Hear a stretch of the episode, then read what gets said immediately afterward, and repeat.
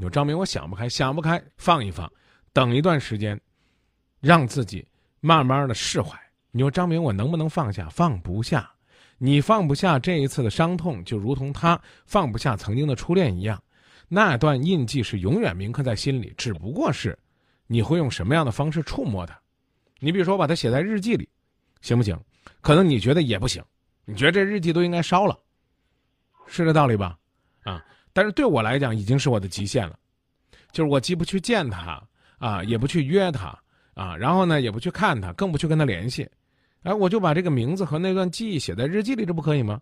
这是每个人的理解和承受能力不同，他要用你可以接受的方式来处理。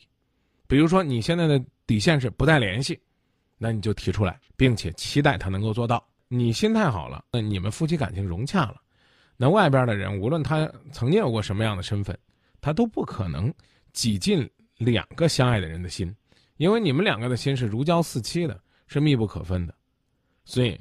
要解决问题，一定是从最核心的，自己家庭、自己情感方面去解决。